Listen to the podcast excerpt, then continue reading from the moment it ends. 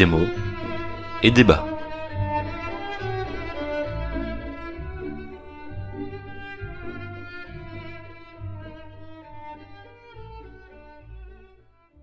Bonjour à toutes et à tous, le mois de novembre s'achève, emportant avec lui le doux parfum des citrouilles, des feuilles mortes et des journées de soldes commerciales abusives stimulant la surexploitation de nos ressources limitées. Il est donc grand temps de nous retrouver pour parler littérature.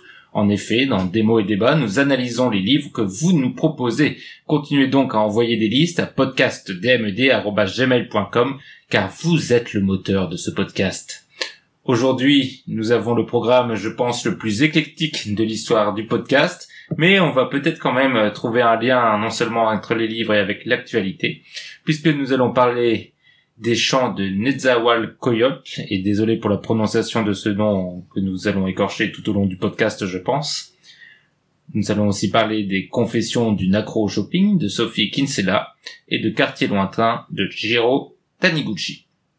Et pour parler de tout ça, j'accueille un vieux de la vieille, un ancien, un pilier de comptoir. Bonjour Martin. Salut. Quel est ton mot? Alors moi, quand j'ai appris qu'on allait lire un livre précolombien, en fait, j'ai mal compris. J'ai entendu précolombin. Alors je me dis mince, colom précolombin, ça veut dire avant d'aller aux toilettes, mais quelle étrange rumeur. Euh, donc euh, je vais prendre le mot colombin. Mhm. Euh, colombin, relatif à la colombe au pigeon, ou pigeon sauvage d'Europe et d'Asie, ou rouleau de pâte servant à confectionner des poteries, ou étron. D'accord. Merci Martin pour ce mot riche en signification. De rien. Et nous accueillons aussi une nouvelle. Bonjour Cerise. Bonjour. Quel est ton mot? Positiver. Présenter, envisager quelque chose sous un angle positif, constructif, faire preuve d'optimisme. Très bien. Et mon mot est le mot solde, et non pas la solde, le mot féminin qui désigne le salaire d'un soldat. D'ailleurs, le mot soldat vient de là. Mais le mot solde au masculin, qui au pluriel donne les soldes, cette période où les boutiques mettent au rabais leurs marchandises.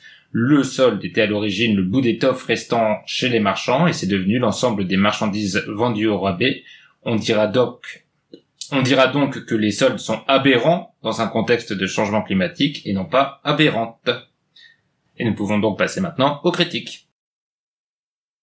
800 pages de trop, C'est si bon. 15 chapitres pourris. C'est extra. C'est extra. C'est extra.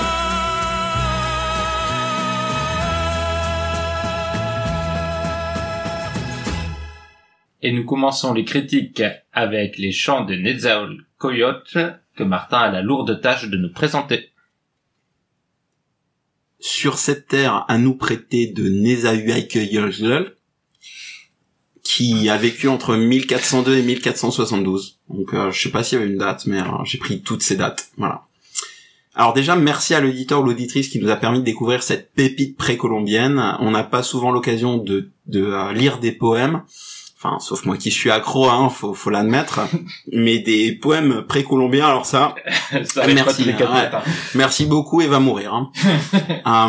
En préambule, j'aimerais vous expliquer un élément de langage qui aura peut-être échappé à mes comparses dans ce recueil que j'appellerai YOLO à partir de maintenant parce qu'il s'appelle par le nom d'animal qu'il veut quand il le veut. Le pan, la panthère, la loutre, le guépard, la murède, le renard, rayer les mentions inutiles. Et que globalement, il en a un peu rien à foutre des autres, hein, vous le verrez. Utilise le mot fleur. Il peut désigner trois choses. Une fleur, classique, de la drogue, quelque peu excentrique, ou une femme, et c'est là que ça devient problématique. Si je dois vous résumer le recueil en quelques étapes, numéro 1. Yolo est en paix avec les autres clans. C'est le chef du sien, mais il s'emmerde. Partie 2. Yolo kidnappe une mineure d'un autre clan. Je le renommerai donc Luc Besson. C'est pas prouvé Numéro 3. pour YOLO. Luc a envie de niquer, mais on va l'attaquer. Du coup, il fait une grosse stuff slash orgie slash séance de viol. C'est bon esprit, je vais l'appeler Roman Polanski. Numéro 4. Roman est deg car il ne peut pas aller au combat. Mais il force ses potes. Il va garder les femmes, tout va bien se passer. Numéro 5, Roman en profite évidemment. Mais là, patatras. Son gars sûr meurt au combat. Du coup, numéro 6, grosse déprime là. Ça va pas du tout. Roman se drogue. J'appellerai donc Kurt Cobain. Numéro 7, Kurt a des grosses alus et creuse sa propre tombe. C'est chaud. Numéro 8, Kurt meurt. Probablement dans son vomi. C'est à peu près ça, hein. C'est une bonne, euh, un beau résumé de, de ces chants précolombiens. Mais tu nous as pas dit ce que tu en avais pensé, Martin. C'était bien. C'est vous? Ça t'a vraiment plu? Non. Pourquoi? Bah écoutez, euh, déjà euh, le, le simple fait de lire des poèmes, c'est pas nécessairement ma cam, mais c'est vrai que là, euh, la connexion, enfin, bon, allez, j'exagère un petit peu. Il y a une thématique qui est très intéressante, c'est la thématique euh, de leur, son rapport à Dieu, dont j'ai absolument pas parlé dans mon résumé, et euh, de sa, sa remise en cause finalement de euh, ah bah, pourquoi il fait ça, euh, de la fin euh, du monde et de sa vie euh, imminente. Et quand on sait qu'il a vécu à peu près toute sa vie à sacrifier euh, 8 milliards de vierges, euh, on se dit que bah il espérait vraiment que quelque chose se passe à la fin. Alors euh, bon spoiler, je pense qu'il s'est rien passé, mais ça c'est que mon avis. Euh, en tout cas, si euh, je pense que ce côté-là est intéressant et son rapport euh, à, euh, à cette problématique est intéressant. Le reste m'a pas nécessairement extrêmement touché parce que déjà je trouve ça assez compliqué de se mettre dans euh, ces chaussures de panthère mais aussi parce que euh, moi ça ne me touche pas beaucoup euh, la, la poésie euh, en tant que telle. Donc euh, non moi euh, j'en ai pas énormément retiré. Même je dirais que même sociologiquement et d'un point de vue civilisation j'ai pas forcément appris grand chose c'est pas l'objectif évidemment euh, mais euh, j'ai pu apprendre bien plus en m'y intéressant d'autres manières que, que de cette manière-là. Donc euh, bon, voilà pour mon avis. Cerise? Euh, J'avoue, je suis assez d'accord avec Martin. J'ai eu un petit peu de mal à me mettre de temps, dedans, d'autant plus qu'il y a euh, toute une euh, préface euh, au début du livre Mhm. euh, pour essayer de remettre dans le contexte historique, etc., qui est intéressante certes, mais qui est un peu longue, j'ai trouvé, euh, qui donne beaucoup de détails. On se pose la question est-ce que ça va vraiment euh, nous apporter quelque chose? Donc en effet, ça remet dans son contexte, mais dans un sens, ça nous perd déjà un petit peu, je trouve. Et après, oui, c'est vrai que c'est des poèmes qui sont très auto-centrés, euh, où euh, moi j'ai trouvé en effet qu'il y avait euh, euh, beaucoup de remises en question par rapport à lui, mais aussi par rapport justement à son rapport à Dieu, comme tu disais, ce qui m'a un peu étonnée parce que finalement, on, on a toujours l'impression euh, que, euh, enfin en tout cas de mon avis, les Aztèques et compagnie ont une, un rapport très proche des dieux et euh, ont un rapport, euh, voilà, euh, comme quoi c'était des divinités, comme quoi euh, ils étaient vraiment à à fond entre guillemets. vénérée. C'est ça, d'autant plus avec euh, tous les sacrifices. Mais à côté de ça, quand on quand on lit le livre, on se rend vraiment compte euh, qu'il y a euh, une grosse remise en question, des gros doutes. Et finalement, moi, ça m'a intéressé sur le fait que euh, finalement, à toute époque, il y a eu des remises en question sur Dieu, sur euh, son existence, sur pourquoi on était là. Et Mm. ça, par contre, j'ai trouvé ça intéressant. Mais sinon, pas très accrochant pour moi. Oui. Ben, moi, je te rejoins sur le certaines thématiques qui sont abordées dans le livre et qui m'ont vraiment surpris, moi. Euh, et celle-là en fait partie, celle de, de la religion, de son rapport à, à Dieu et, et à la mort aussi. A, c'est l'une des thématiques majeures du livre. Tu en as parlé vite fait, Martin, euh, euh, à travers la mort de ses de ses amis, parce qu'évidemment ils étaient en guerre en permanence, et donc il en a vu des, des gens mourir. Lui, il était à la fois chef euh, politique et chef euh, militaire.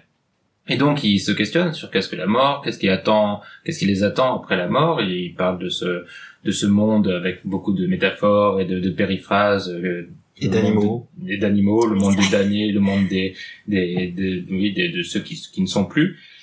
Et il y a beaucoup de réflexions métaphysiques euh, sur euh, sur ce qu'est la vie, ce qu'est la mort, euh, qu'est-ce que notre rapport à- au créateur, euh, avec presque une vision quasiment monothéiste, ce qui peut aussi là Oui, aussi ça c'est impressionnant. oui, aussi, ça, ça m'a assez perturbé, c'est vrai.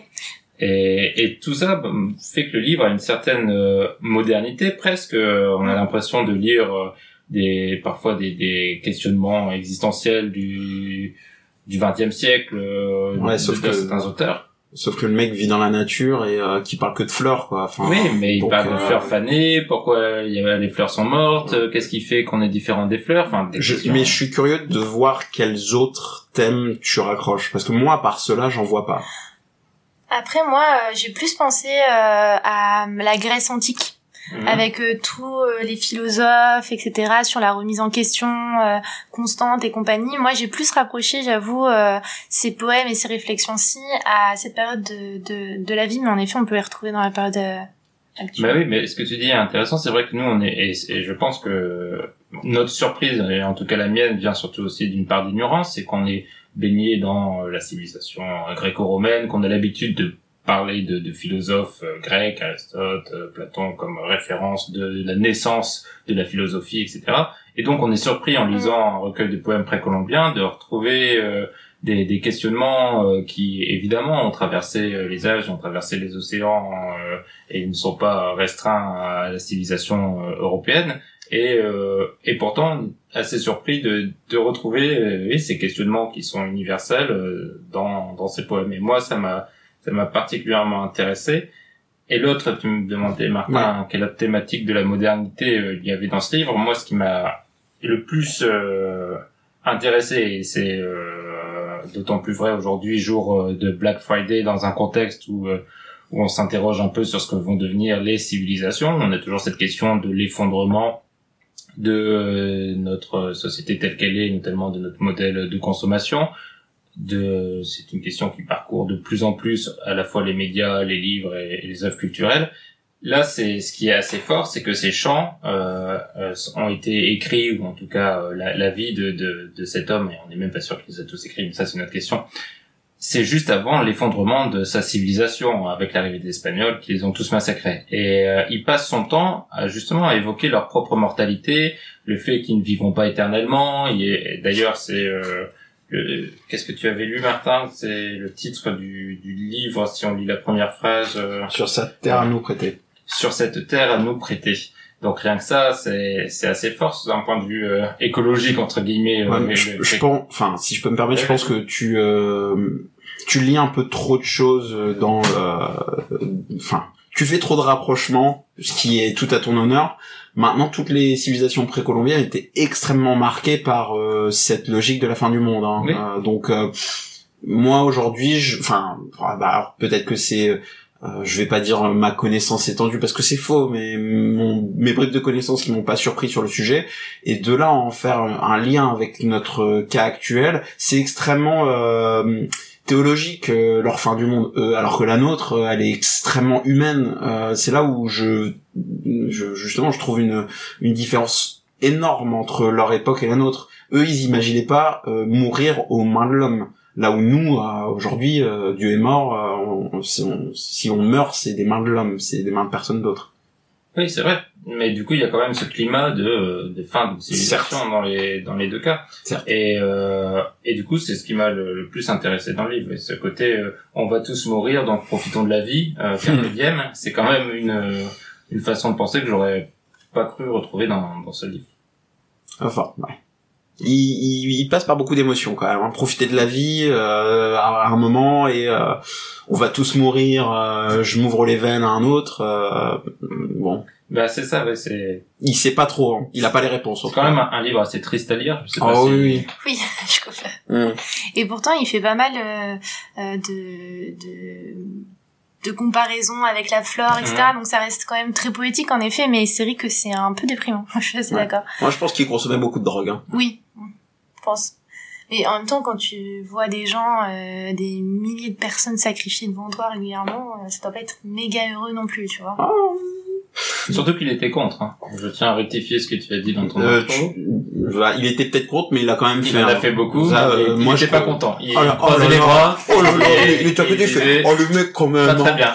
Hein Il disait, oh, on est en 1500 quand même, on n'est plus, euh, on n'est plus en 1412. il, il levait son doigt comme ça en l'air et il disait bon c'est la dernière. Hein. Donc, euh, mais oui, mais je, je trouve ça aussi intéressant ce qu'on disait. Le, est-ce que c'est un livre triste ou, ou joyeux? C'est, c'est vrai qu'il y a ce, ce côté mélancolique tout le temps de, de Ouais. la mort et de la fin de la vie. En même temps, il parle des fêtes, il parle de, de toujours essayer de se rattacher aux choses qui existent, les fleurs, les, les boissons, etc. Et pareil, c'est des, c'est des pensées qu'on a retrouvées aussi dans beaucoup de, de poètes français, euh, notamment la Pléiade, Ronsard et, et du BD. Et je trouve, et je trouve ça, bah, ça remonte l'universalité de, de l'homme, et c'est ce qui m'a le plus euh, touché, je pense, c'est que à travers les siècles et les temps et, et les, et les histoires différentes, on se pose finalement à peu près tous les mêmes questions, n'est-ce pas? Je suis d'accord. Oui. Mais du coup, vous le conseillerez c'est dur à dire. Conseilleriez Est-ce que vous le conseillez Bah, la vérité, c'est que moi, je l'ai lu, je l'ai, je l'ai pas lu tout seul et c'était très très drôle. Parce que je l'ai lu au second degré totalement et, euh, c'était marrant. t'es pas passé à côté Bah, la preuve, c'est qu'on vient d'en parler et qu'on était à peu près tombé sur les mêmes thématiques. Euh, le truc, c'est que moi, j'en, je retire ni étonne, enfin, je, je retire un semi-étonnement et euh, c'est à peu près tout ce que j'en retire. Parce que le, le médium en lui-même me, me déplaît euh, particulièrement. Euh, J'aime autant lire un bon livre de philosophie dégueulasse, euh, impossible à lire, euh, un Nietzsche, euh, que de lire ça. Ça me saoule. Voilà. Mais bon. Très bien. Je suis pas certaine. Tout simplement.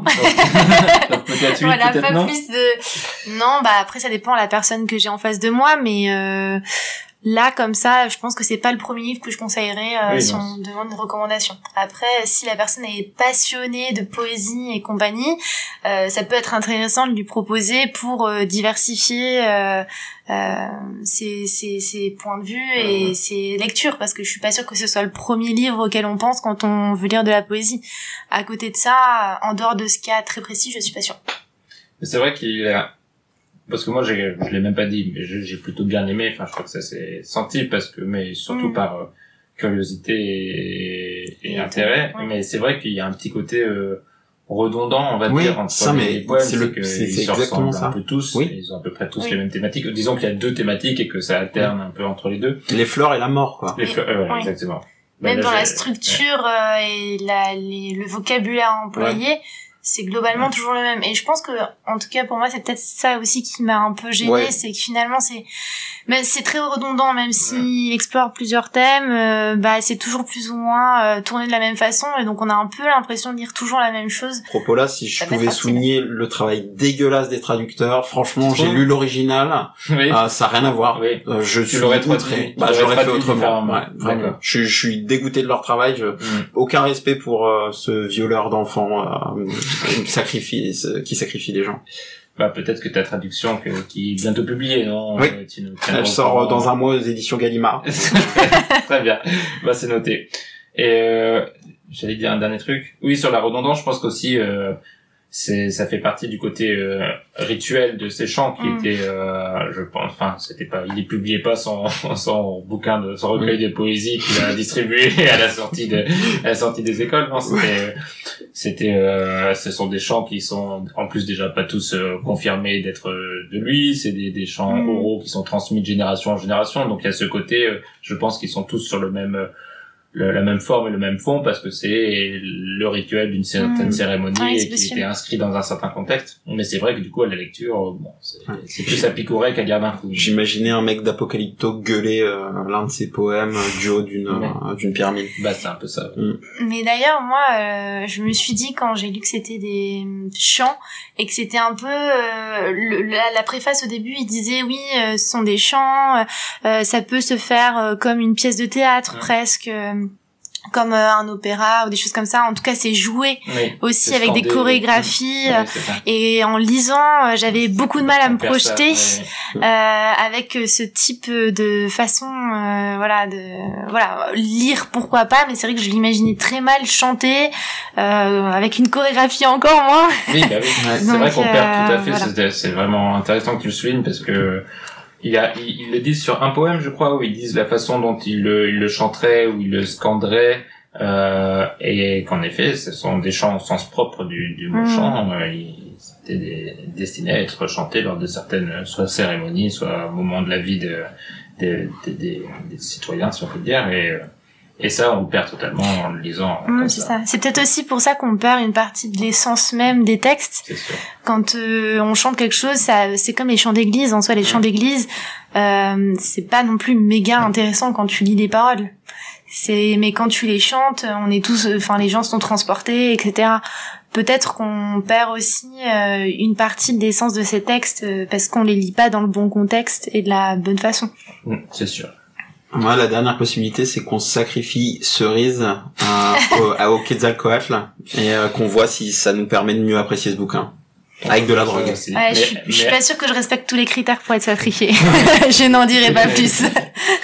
Mais en tout cas, on fera ça après les prochaines critiques, car nous avons besoin de cerises et hop, transition.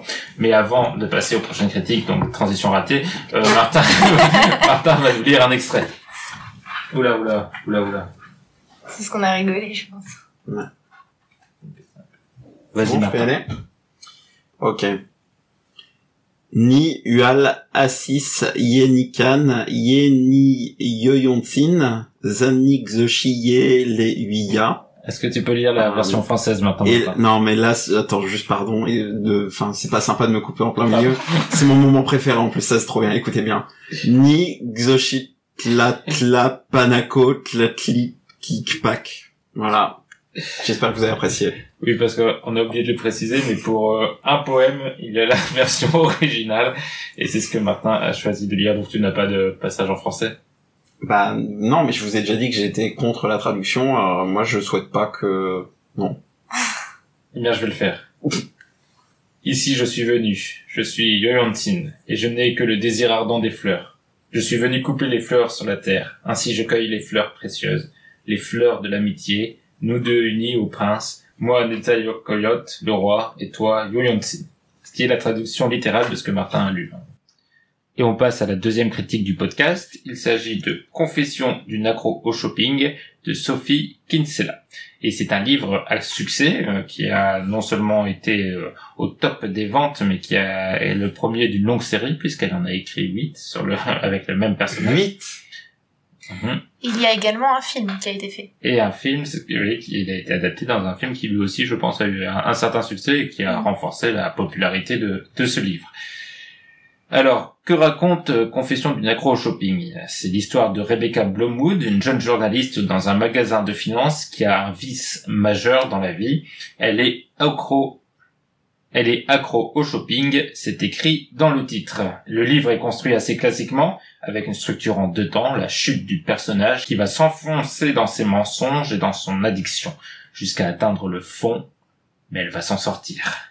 Alors vous ne serez pas surpris si je vous dis que ce n'est pas de la grande littérature, mais, mais, car il y a un mais, j'ai trouvé le livre beaucoup plus agréable à lire que je ne l'aurais cru. On est très loin des deux ou trois catastrophes qu'on a déjà critiquées dans le podcast et notamment dans le dernier épisode. Et en fait, c'est surtout la première partie qui m'a plu car je trouve que l'auteur a l'audace d'y aller à fond. L'héroïne est vraiment incapable de faire face à sa situation et choisit toujours la fuite et le mensonge, peu importe ce qui lui arrive. Et c'est cette attitude qui, qui m'a intéressé. Et je trouve que Sophie Kinsella, l'autrice, est assez maligne dans la façon de décrire le, le déni. Et les ennuis s'enculent progressivement. Et la lâcheté du personnage est, est- devient presque touchante. Euh, On, on, on est presque parfois dans son cerveau à se dire euh, oui je comprends la situation, c'est beaucoup plus agréable en effet de se plonger dans son lit et de pas lire le courrier euh, qui s'empile devant la porte et c'est ça qui m'a intéressé dans le livre. Évidemment, tout cela est gâché par la résolution catastrophique et l'inévitable happy end à, la morale douteuse, mais ça, je pense qu'on y reviendra. Mais du coup, je pense que j'ai été surpris par ce livre que j'ai lu d'une traite parce qu'il est absolument pas difficile à lire et que je pense que c'est fait pour ça, mais qui ne m'a pas totalement révolté, contrairement à ce que j'aurais pu croire, en l'entamant. Est-ce que vous aussi, ce livre vous a surpris? Moi, j'ai eu tous les problèmes du monde pour le lire. hein. Franchement, hein, c'était très pénible. J'ai commencé par celui-là et j'ai mis un mois et demi à me motiver à en commencer un autre. Euh, je suis pas vraiment dans la même euh, logique que toi, moi personnellement, euh, dans la structure. euh, j'ai lu Twilight. Euh, c'est, c'est, on reste dans, dans des choses extrêmement euh, classiques, c'est extrêmement niais. Euh, et en fait, moi, j'arrive pas à me transporter dans un personnage. euh, par-delà la niaiserie. Moi, c'est ça qui me saute à la figure de bout en bout. euh, et comme tu l'as dit, euh, la fin est bon, euh, absolument attendue, mais euh, insupportable. Moi, personnellement, bah, je me, je me, j'arrive absolument pas à me mettre dans les euh, bottes de cette personne. Non seulement parce que c'est pas moi, mais au-delà de ça, parce que oui, enfin c'est c'est c'est un, enfin moi je trouve que c'est un désastre. Euh, mais euh, bon, euh, on peut avoir des niveaux de lecture différents. Personnellement, euh, j'ai vécu un très très mauvais moment. Autant c'était rigolo les, les poèmes, hein, autant on parlait de panthère et tout. Autant là, euh, non, j'ai pas trouvé grand chose à rattraper euh, là-dessus. euh, à part peut-être les deux premières pages où c'était rigolo parce que c'était des lettres. Donc je me dis ah tiens, Ah oui, les marrant. premières lettres. Ah mais sinon c'était nul. D'ailleurs, les lettres, j'ai vraiment absolument pas compris leur intérêt. Euh... Bah bon, c'est des petites blagues, quoi, mais... ouais, non mais Non, Ouais. c'est pour rajouter la pression, pour montrer la, les les courriers Ouais. des banques et montrer qu'il y a- continue à avoir des relances. Oui, et du coup, Cerise. Euh, alors euh, moi, j'avais déjà lu d'autres livres de cet auteur avant. D'accord. Mais de cette Euh, série-là aussi Non, pas Non du tout. Ah, en fait, justement, j'ai tout fait pour éviter, enfin, tout fait pour éviter, peut-être pas, mais euh, moi, je sais que mes, leurs, mes sœurs, pardon, avaient lu ce, li- ce Mhm. livre et euh, ont beaucoup apprécié pour le coup euh, cette euh, série Mhm. et cette saga. Elles ont lu euh, tous les livres jusqu'au bout. Euh, moi, j'avais déjà vu euh, le film, par contre avant de lire le bouquin, donc je connaissais l'histoire et compagnie. Euh, et donc, comme je disais, j'avais déjà lu des livres de cet auteur, qui restent des livres euh, très faciles d'accès, comme vous disiez, euh, euh, et qui sont, voilà, euh, c'est le genre de livre que tu lis quand t'as juste envie de pas réfléchir, euh, Mhm. de lire un bouquin qui est un peu fleur bleue et qui a des bons sentiments. Est-ce que c'est un livre de Noël? Ah non. et à côté de ça, euh, c'est vrai que j'ai tourné un peu autour avant de le lire et euh, le, ce podcast m'a permis de sauter le pas et de de m'y mettre. Euh, et bon, euh, c'est vrai qu'on retrouve euh, la patte de Sophie Kinsella. Après, j'ai trouvé quand même que c'était un livre un peu euh, lourd par certains moments. J'ai trouvé le euh, hyper intéressant de la part de l'auteur d'aller jusqu'au bout euh, du personnage euh, avec euh, cette histoire de déni, euh, que euh, elle s'enfonce dans son problème et ça c'est vraiment la problématique du livre donc c'est bien présent pendant tout euh, toutes les pages. Mais à côté de ça, j'ai trouvé qu'il y a un moment c'était trop. Euh, et que euh, ben il fallait euh, enfin moi à un moment le personnage m'a agacé en fait.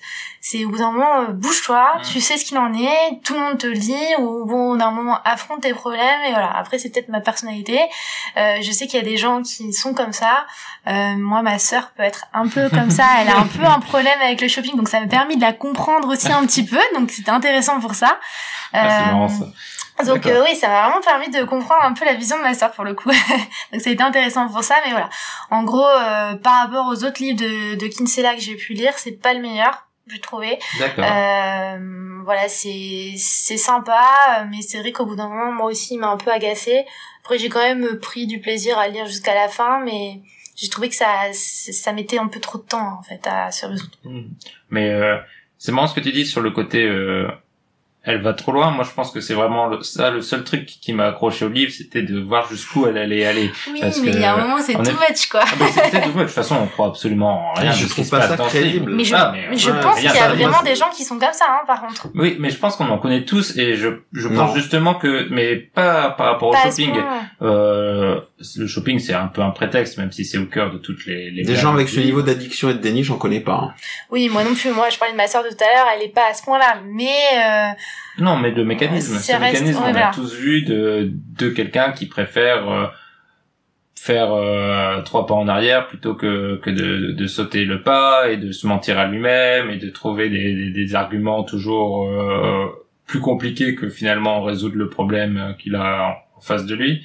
Et, et je trouvais que c'était cette dynamique qui avait qui fait l'intérêt du livre, c'était euh, de creuser ce, ce personnage qui en effet n'a absolument aucun autre euh, aucune autre consistance que ce, ce trait de caractère et que en allant jusqu'au bout de cette démarche, elle elle arrivait à quelque chose de moins superficiel que ce que le livre aurait été sans ça. oui, non, Sinon, si, ça aurait vrai. été une simple, en effet, comédie euh, romantique euh, qu'on a lu euh, et vu surtout. Tu euh, penses que c'est autre chose que fortuit? Qu'elle est qu'on puisse retirer quelque chose de, de ce bouquin? Oui, je pense. Je pense que c'était ce qu'elle voulait faire. Je pense que le, enfin le, vraiment le sujet de ce livre, c'est ça. C'est comment, comment certaines personnes peuvent, euh, enfin, c'est, c'est même toutes les péripéties euh, de la première partie tournent autour de ça jusqu'à une fuite même physique chez ses parents. Euh, Il y a, il y a une, une interrogation et même on pourrait dire un portrait de, de personnage ou, ou de caractère euh, dans, dans ce livre qui, qui qui m'a intéressé. On, on, se croirait presque chez chez chez les portraits de, de la bruyère, c'est-à-dire que c'est euh, c'est un personnage je vais peut-être un peu loin, mais c'est quand même un, un personnage typique qui repose sur un unique caractère et elle se permet grâce à à ce personnage caricatural de brosser euh, et de décrire un, un caractère qu'on retrouve chez, chez des gens et même chez nous-mêmes toujours à certains moments. Et c'est ça qui m'intéresse c'est c'est ce, ce dessin du, d'une, d'une- de la fuite et de la peur d'affronter les conséquences. Et là elle va jusqu'au Dernière, dernière question pour euh, essayer de me convaincre. Tu sais ce que ça raconte les sept d'après? Parce que là, moi, franchement, ce que je vois, c'est étant donné la, fin du bouquin, je vois encore une fois pas euh, ce qui, euh, enfin, comment, euh, comment on peut dire, de, de mécanisme euh, salvateur de ce, ce bouquin. À la fin, euh, tout, tout retombe à plat. euh, Mm. euh, en plus, je suis sûr qu'elle a rien appris, quoi. Enfin, on va pas me faire croire que euh, il y a la moindre. Tu l'as dit tout à l'heure, il y a pas la moindre morale. C'est c'est un c'est un scandale ce bouquin. C'est-à-dire. Mm. euh, Bah ça, je suis d'accord. Bah, j'aimerais bien qu'on en, qu'on en revienne, qu'on revienne là-dessus, parce que du coup, oui, j'ai parlé beaucoup de mon intérêt pour la première partie.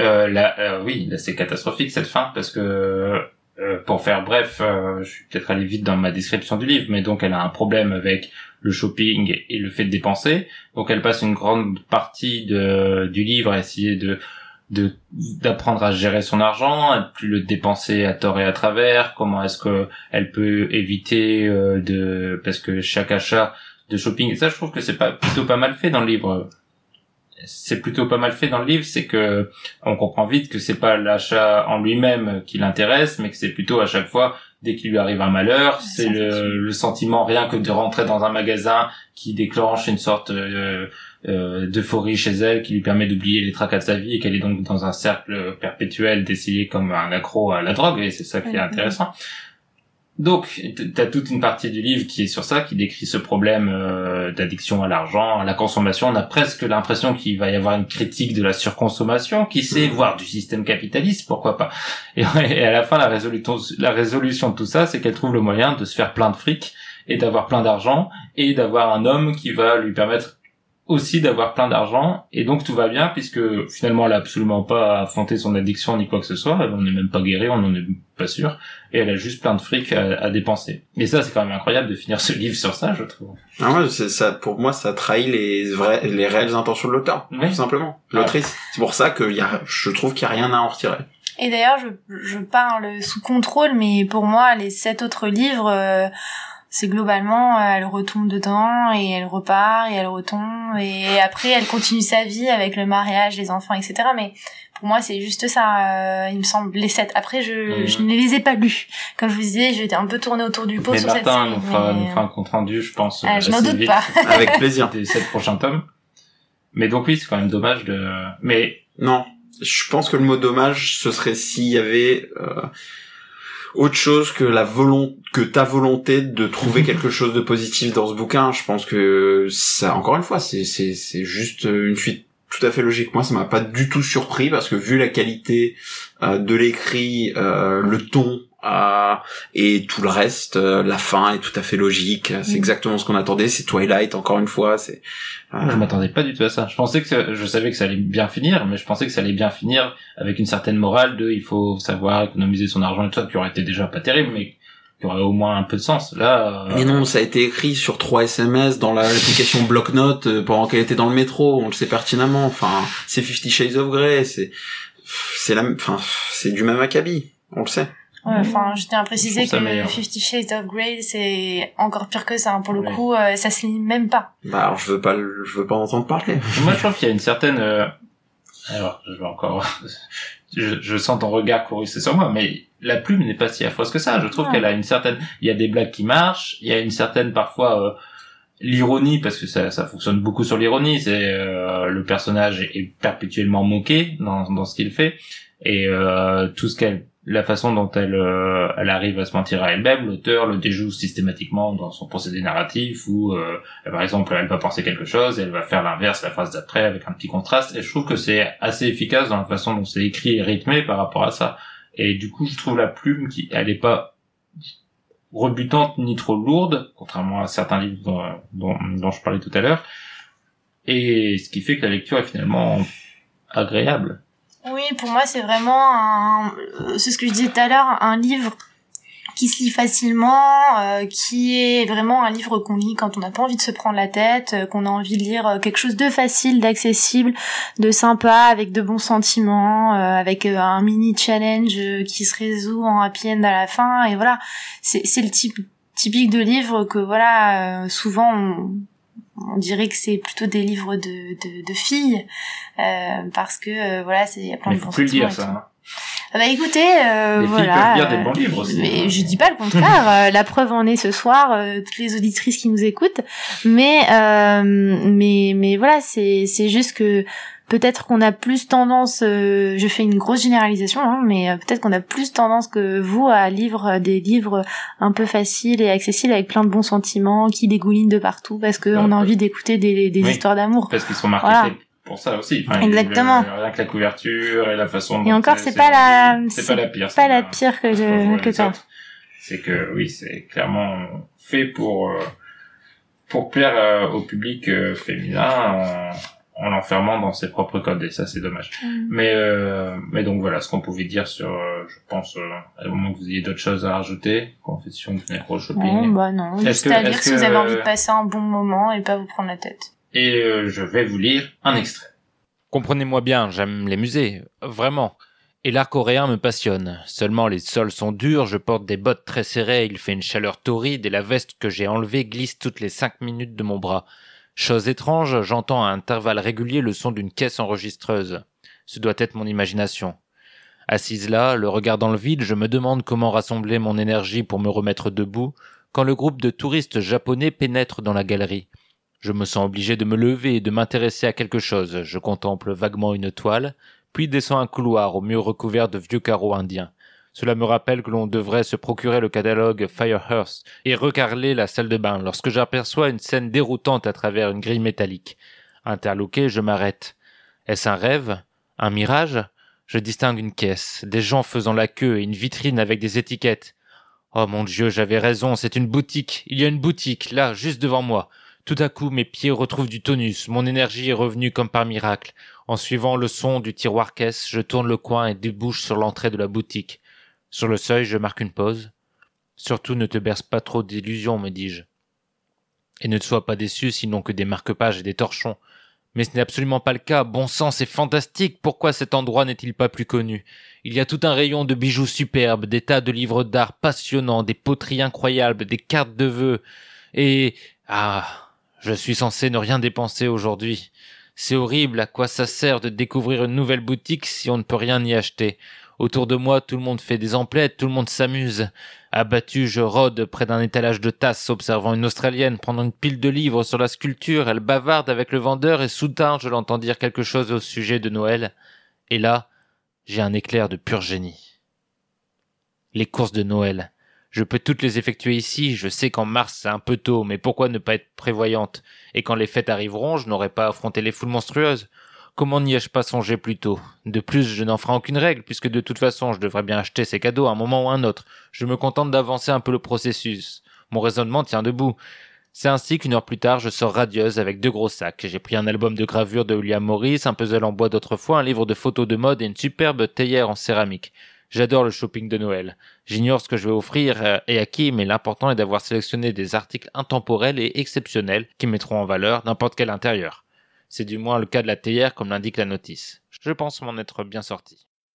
Et on passe à la dernière critique euh, du podcast. Comme d'habitude, euh, c'est un roman graphique. Et cette fois-ci, un manga que Cerise va nous présenter. Alors du coup, c'est Quartier lointain de Jiro Taniguchi, qui est du coup euh, un mangaka euh, japonais. Et a priori, euh, ce, cette œuvre a été est sortie en 1998 pour la première fois.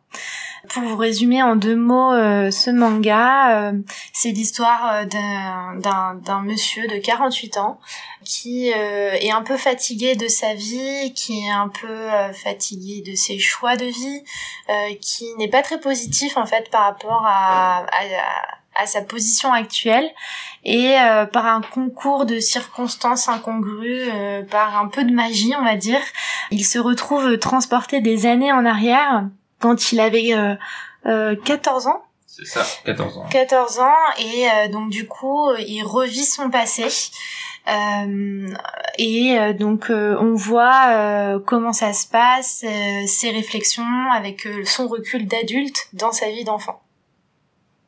Et est-ce que ça t'a plu? Euh, alors oui, ça m'a plu. Moi, ça m'a un petit peu fait penser, euh, je ne sais pas si vous voyez euh, le film 30 ans sinon rien. Non. Non. 30 ans sinon rien, en fait, c'est euh, à l'inverse, une jeune fille de 15 ans qui veut avoir 30 ans et qui du jour au lendemain se retrouve dans une peau de 30 ans avec un esprit de 15 ans. Pour moi, c'était un peu ça, mais à l'envers. Et ce que j'ai surtout trouvé très intéressant dans ce manga, c'est euh, finalement que euh, bah c'est quelqu'un de 48 ans qui revit sa vie euh, de jeune avec un regard de 48 ans, des pensées de personnes de 48 ans et finalement qui réapprend à apprécier ce qu'il avait et qui se rend compte de la chance qu'il avait à l'époque euh, et qui euh, finalement euh, prend avec beaucoup plus de plaisir tous les instants et qui réapprend à les savourer Mhm. et euh, je l'ai pas précisé dans mon résumé tout à l'heure, mais en fait, il a une problématique euh, dans son enfance. À un moment, son père euh, les quitte. Du jour au lendemain, ils ont plus du tout de nouvelles de lui. Et, euh, finalement, au début, il va prendre toute cette euh, toute cette aventure pour un nouveau renouveau pour lui, ce qui est euh, bien. Et après, il s'est dit tiens, si mon père, il va partir à nouveau. Et là, il commence à se dire comment je peux faire pour changer en fait les événements? Et finalement, on revient sur une thématique qui est euh, transgénérationnelle aussi et, et qui est euh, qui, qui qui continue selon toutes les époques, je pense, Ouais. à toujours se dire et si j'avais Ouais. fait ça, qu'est-ce qui se passerait Est-ce que j'aurais pu changer le Voilà. cours de ma vie Exactement. Martin, est-ce que ça t'a touché Ouais, c'était c'était vraiment magnifique, très très belle lecture. Bon, déjà, c'est vrai que les les dessins sont très beaux, euh, mais euh, beaucoup des thématiques abordées euh, peuvent avoir une certaine forme de résonance, euh, mais euh, aussi euh, sont importantes et sont traitées euh, à la fois finement euh, et euh, sans nécessairement y apporter une réponse. On peut penser typiquement au, au départ au départ du père, qui est quand même la thématique centrale et qui va motiver beaucoup des actions et des réflexions de du personnage. Ça, c'est c'est c'est quand même assez euh, même pour quelqu'un moi j'ai 29 ans aujourd'hui ça ça reste quelque chose d'assez euh, prégnant euh, euh, cette idée que euh, est-ce que euh, on n'a pas fait des euh, sacrifices dans sa vie auxquels on s'est tenu et qu'on n'a pas gâché finalement une partie de, de sa vie? Ça c'est le point de vue du père. Euh, et le point de vue du fils c'est bah, pourquoi c'est arrivé du jour au lendemain? Essayer de le essayer de d'agir pour le changer et donc avoir son propre point de vue de personne adulte dans le corps de l'enfant qui a vu son père partir ouais c'était c'était beau euh, c'est c'est Mhm. émouvant et, et aussi triste euh, parce que euh, comme comme je le disais il n'y a pas vraiment de réponse à à cette question c'est plus euh, un, un regard sur sur la question euh, c'est aussi un regard sur les premiers amours euh, sur euh, bah euh, l'école, euh, la, la performance à l'école, la vie de famille, euh, ce qu'est une mère aussi dans un couple et dans euh, dans un couple euh, japonais. Euh, il y a beaucoup de notions de sacrifice, je trouve, euh, dans dans ce dans cet ouvrage et c'est ça que j'ai trouvé le plus euh, le plus intéressant, le plus pertinent aussi euh, très personnellement. Euh, et encore une fois, euh, euh, je pense que ce qui, ce qui est le plus beau et le plus magistral dans ce qu'il a réussi à faire, c'est qu'il le fait finement. Il n'y a pas de jugement. euh, c'est euh, son regard et sans apporter de conclusion, euh, mais plus pour partager une expérience et, euh, et ouais, c'était vraiment un très très bel ouvrage et euh, euh, bah, finalement qui- qui, finit pas mal, mais euh, dont on pourrait euh, très bien aussi tirer des conclusions pas forcément très joyeuses. C'est c'est plus lucide qu'autre chose. C'est oui, c'est lucide et mélancolique. mais Tout à fait. Forcément la mélancolie liée à, au temps qui passe, puisque c'est la, thématique, hein, c'est le, le voyageur du temps comme il, euh, il, il s'appelle dans, dans le récit. Le, le fait de retourner en arrière, c'est à la fois, comme tu dis, la, la réflexion sur euh, ce temps qu'on n'arrivera jamais à rattraper, qui est perdu pour toujours, et pourquoi il est perdu? Est-ce que le côté aussi destiné, euh, fatalisme de ce qui nous arrive, ou est-ce que nos choix ont des vraies conséquences euh, quelle liberté on a aussi dans, dans les différentes actions, dans notre rapport avec les autres, est-ce qu'on arrive à comprendre les autres, enfin toutes ces thématiques que vous avez euh, fortement, justement soulignées. Et en effet, c'est un livre qui brasse beaucoup de, de, belles thématiques et qui le fait assez bien. Euh, vous parliez des dessins, je vais peut-être euh, insister un peu plus là-dessus. Moi, du coup, euh, ils sont extrêmement détaillés. C'est ça qui, qui, est assez frappant, très réaliste. Hein. C'est, pas du, c'est pas de cartoon, c'est, c'est, sobre et c'est, finement ciselé avec euh, quelques aussi scènes rapides mais mais très belles de nature avec soit des papillons, soit la mer, soit les éléments. C'est toujours en fond, c'est jamais trop insistant, mais c'est toujours d'une précision et d'une d'une finesse euh, assez forte et ça colle parfaitement avec euh, avec les, les personnages. J'ai quand même un petit bémol moi, euh, c'est que euh, j'ai pas été si emporté que ça en fait par le le, le livre. Je suis resté très théorique et sur ce qui se passait, mais j'ai pas été ému plus que ça et je pense que c'est à la fois parce que j'ai eu un peu de mal avec le le procédé de base qui est celui de, du retour en enfance, qui est un procédé qu'on a vu énormément de fois depuis. Et euh, enfin c'est quand même un, un topos du, du, cinéma et de la littérature euh, l'adulte dans le regard de l'enfant ou l'enfant dans le regard de l'adulte. Et, et, le, le, fait que ce soit absolument pas expliqué évidemment euh, fait que parfois je l'ai trouvé un peu artificiel quand le, le personnage en parlait sans cesse euh, oh qu'est-ce qui m'arrive c'est incroyable. Bon ça c'est des, des, passages qui me touchent pas. Et euh, et peut-être que je trouve qu'il justement il euh, le livre parle peut-être un peu trop à mon goût. Et, et j'aurais préféré qu'il laisse un peu plus s'installer le l'ambiance et, et ses personnages plutôt que de faire énormément parler le personnage principal face à ses justement ses interrogations ses choix ses doutes. Euh, je trouve qu'il le fait de, de, de, de, sans cesse lire son étonnement sur ce qui va arriver. Ah, mon père va disparaître. Ah, c'est tel jour. Ah, je vais devoir faire ci, je vais devoir faire ça. C'est, ça m'a sorti un peu de l'onirisme qu'il y a plus dans les, les, les traits, les dessins. Et c'est ce qui m'a laissé un peu plus froid, mais je, je, attention, hein, ça, ça, reste mm. une, une, très belle œuvre. C'était juste pour insister sur ce que moi m'avait, ce qui m'avait un peu plus gêné. Moi, pour le coup, le, cet aspect justement de la date qui arrive inexorablement et justement le fait qu'il n'y ait pas vraiment de résolution à cette date, le fait que constamment il se pose la question mais qu'il n'y ait pas de résolution, c'est ça que j'ai trouvé génial aussi. Oui. C'est justement, peut-être que j'aurais eu la même réflexion que toi si à la fin c'est euh, bah finalement euh, par un enfin par un concours de circonstances magie bah il change sa vie et euh, il revient 30 ans 35 ans plus tard et bah son père est toujours là ou quelque chose comme ça. Ça ça aurait peut-être été plus pénible à, à, à, regarder à lire. Moi j'ai trouvé justement que puis j'ai pas trouvé ça gratuit en fait. Euh, je comprends ce que tu veux dire, mais euh, je trouve que ces réflexions sont jamais euh, sont jamais gratuites. Elles sont toujours justifiées à part peut-être c'est vrai la réflexion ah qu'est-ce que je fais là, qu'est-ce qui m'est arrivé? Bon ça à la limite, euh, j'ai pas non plus trop l'impression que ce soit envahissant. C'est euh, une dizaine de pages tout au plus. globalement, j'ai trouvé que ces réflexions étaient, étaient pertinentes. Enfin, encore une fois, je comprends que ça t'est pas nécessairement plus touché que ça. Moi, euh, moi, il m'a vraiment parlé. Euh, son, ce, ce, ce, ce, manga et son questionnement m'ont vraiment parlé. Euh, ben moi, euh, désolée, euh, j'étais en train de réfléchir. Euh, moi, ce que je pourrais rajouter, c'est qu'en effet, j'ai pas, pas tellement parlé des graphismes, mais j'ai trouvé qu'ils étaient très fins, très délicats. Et en effet, toute l'œuvre, on a, euh, en fait, c'est une œuvre mélancolique, comme tu disais. Euh, c'est exactement ça le terme, c'est que la mélancolie nous file pendant tout le, tout le, toute l'œuvre. Et également, euh, pour moi, c'est quand même une œuvre qui est assez contemplative dans la façon dont ah elle a été mmh. dessinée, écrite. C'est-à-dire que euh, on a quand même euh, plus de 400 pages hein, de mémoire, on a 400 405 406 pages euh, de, de dessins pour nous parler de ça. Euh, je, je, ne dirais pas, je n'irai pas jusqu'à dire que que ça ne les mérite pas, parce que l'histoire est vraiment bien amenée et qu'il y a quand même un bon fil conducteur et, et, ça se lit très facilement. Oui, ça se lit vite. Hein. Oui, oui, ça se lit vite et bien. Mmh, c'est c'est agréable à lire. Il euh, n'y a pas de, de, on se dit pas quand est-ce que ça finit quoi. Mais à côté de ça, il prend vraiment son temps Et, euh, et, et comme tu disais, en effet, même les paysages, etc., ça se ressent en fait. Il- euh, on a presque l'impression d'être euh, finalement là. Je suis en train de me dire que euh, ce, ce côté très contemplatif, c'est peut-être aussi pour nous mettre dans, dans l'état d'esprit du personnage, à se dire euh, bah tiens, je suis revenu, je profite de chaque instant.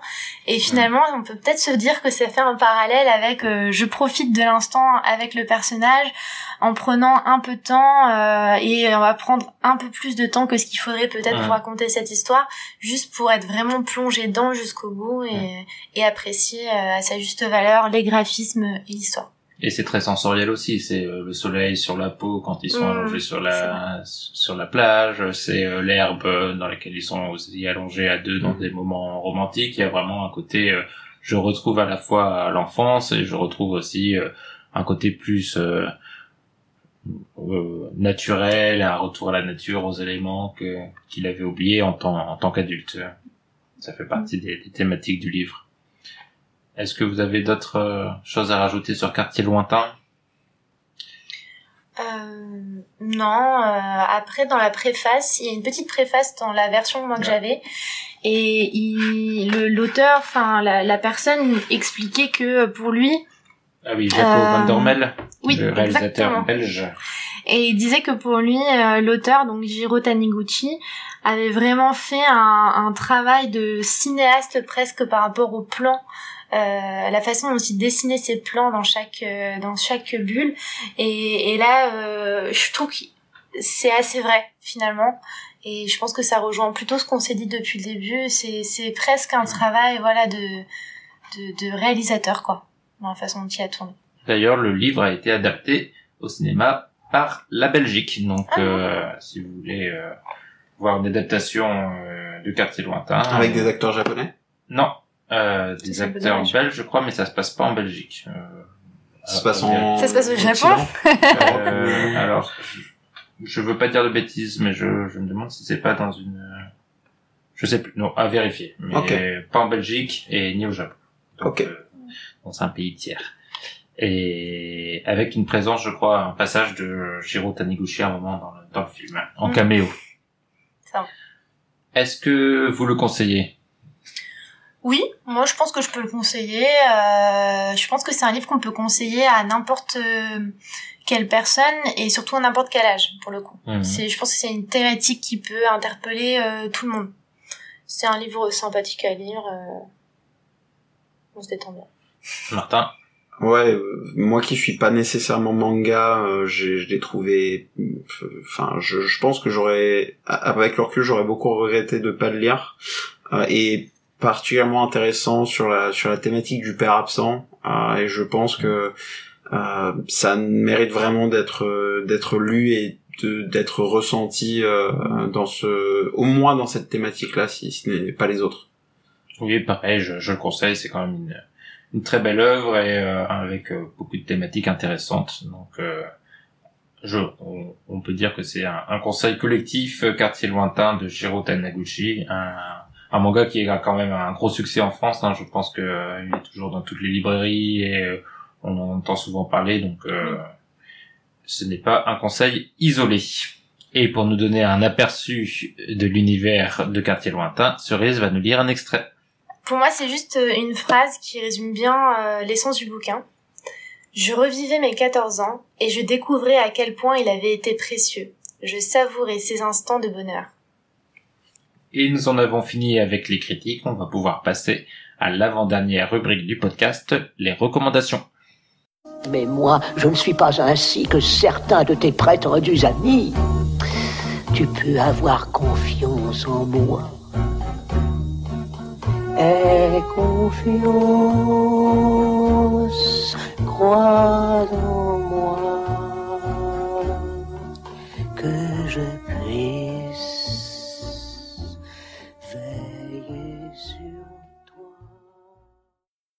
La rubrique recommandations, c'est le moment où je donne toute liberté à mes chroniqueurs pour recommander ce qu'ils veulent dans n'importe quel domaine, artistique ou non. Et on va voir s'ils ont fait preuve d'imagination. Martin, qu'est-ce que tu nous recommandes? Eh bien, je pourrais vous recommander l'album de Sébastien, mais je vais plutôt vous recommander euh, un, jeu vidéo euh, qui se déroule dans l'univers euh, de The Binding of Isaac d'Edmund Macmillan. Donc c'est le dernier en date, dernier jeu vidéo en date de d'Edmund Macmillan. Euh, qui est en gros un Candy Crush euh, avec du caca, du pipi, des os, des dents et de la morve. Très bien. Euh, il est euh, bah, toujours dans, dans les mêmes thématiques, mais très bien pensé. Excuse-moi de t'interrompre. Du coup, c'est sur mobile aussi, comme Candy Crush. Non, c'est pour l'instant c'est sur PC. La question est bonne parce que on me l'a déjà posé et je pense que ça pourrait faire son entrée sur mobile, ce serait jouable. Euh, mais aujourd'hui non, c'est que sur PC. Euh, et euh, évidemment euh, le, le, le thème et euh, l'ambiance va rebuter la majorité des personnes qui arrivent sur l'univers, ce qui est logique. Ça a été mon cas au début, mais il y a du génie derrière. Et quand je dis il y a du génie, je euh, je, pèse mes mots. euh, C'est c'est vraiment quelqu'un de particulièrement doué à la fois graphiquement et dans ses mécaniques de jeu. Et là encore, c'est quelque chose de totalement différent qu'il a fait. C'est la personne qui a fait Super Meat Boy aussi pour les personnes qui connaissent. Euh, on a encore une belle réussite. C'est différent, mais c'est encore très très bien réussi. Très bien. Cerise, quelle est ta recommandation? Alors moi, pour euh, ma première fois, je vais pas être forcément très originale au niveau du thème. Je vais rester sur un livre, Très bien. On a Euh, les livres ici. j'espère. Euh, moi, je vous recommande euh, la saga euh, La Passe Miroir de Christelle Dabos, qui est une auteure française pour information. Donc, soyons un peu euh, franches. Cocorico. Voilà, exactement. Euh, dont, euh, dont le premier tome s'appelle Les fiancés de l'hiver. Euh, en fait, c'est un livre un petit peu fantastique euh, qui se passe un peu dans un hiver euh, après-guerre, mais on parle vraiment pas de la thématique de la guerre spécifiquement. C'est pas le- le- l'essence centrale euh, et qui en fait a un, un monde qui est euh, qui flotte dans l'air où il y a euh, plein de plein de, de comment on appelle ça? Désolée je perds mes mots. Euh, plein de de, familles des, des, familles différentes. Euh, et chaque famille en fait a une un don spécifique un don euh, forcément qui est un peu magique.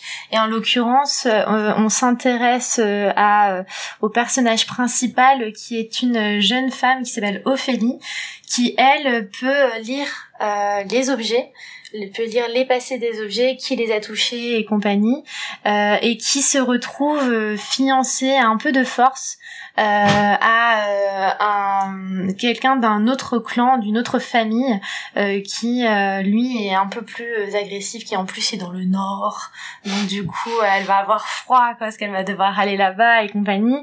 Et donc en fait c'est un peu l'histoire de cette jeune fille qui est très, euh, qui est très euh, très timide et euh, qui va devoir euh, qui va se retrouver déracinée euh, dans un autre clan avec des, personnes qui ont une totale autre vision du monde. Et, et voilà il y a toute une histoire qui se développe autour de ça. Je ne vous en dis pas plus sinon je vais vous gâcher la surprise. Très bien.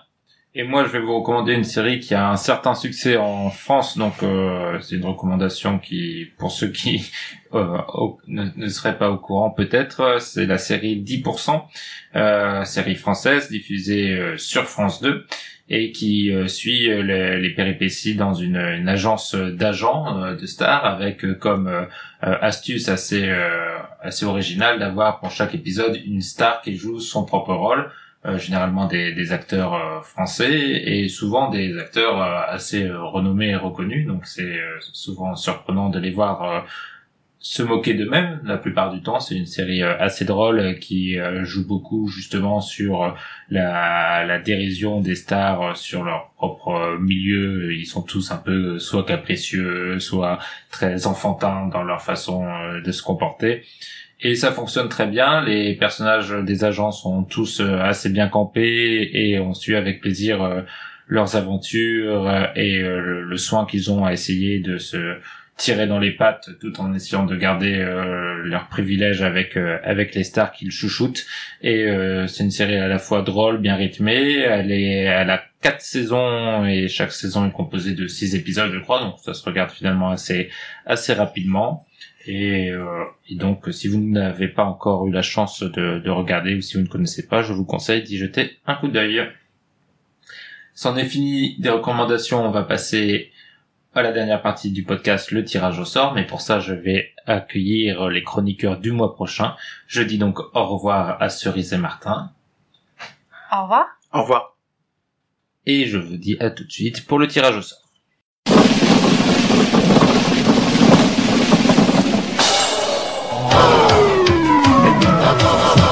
Bon, Et nous sommes de retour pour la dernière partie du podcast. Il s'agit du tirage au sort. Et donc, pour ce tirage euh, des livres que nous lirons le mois prochain, j'accueille les chroniqueurs du mois prochain. Bonjour Anne-Alexandra, tu es une fidèle. Bonjour Mehdi. Et bonjour à la nouvelle, Cathalie. Salut. Alors, je fais le premier tirage. Premier tirage, c'est- c'est un livre franco-afghan de 154 pages. Et il s'agit de Singh Sabour, Pierre de Patience par Atik Raimi, sorti en 2008. Alexandra, est-ce que tu mets un veto? Non, je mets pas de veto. Cathalie? Non, pas du tout. Et moi non plus, donc nous le sélectionnons. Deuxième tirage, il s'agit d'un livre français de, 100, de 768 pages, paru en 2002, par Jacques Attali, Les Juifs, le monde et l'argent, histoire économique du peuple juif. Alors là, je mets mon veto. Veto instantané. Non, mais Catherine, tu le liras toute seule. Moi, je me suis déjà tapé un essai la dernière fois que je suis venue. Je vais pas m'en retaper un. Oh là là, tant pis, je dirai pas. Il y a des, des, des accords dans les chroniqueurs, mais le veto, c'est la loi. Donc Anne-Alexandra a posé son veto. Livre suivant.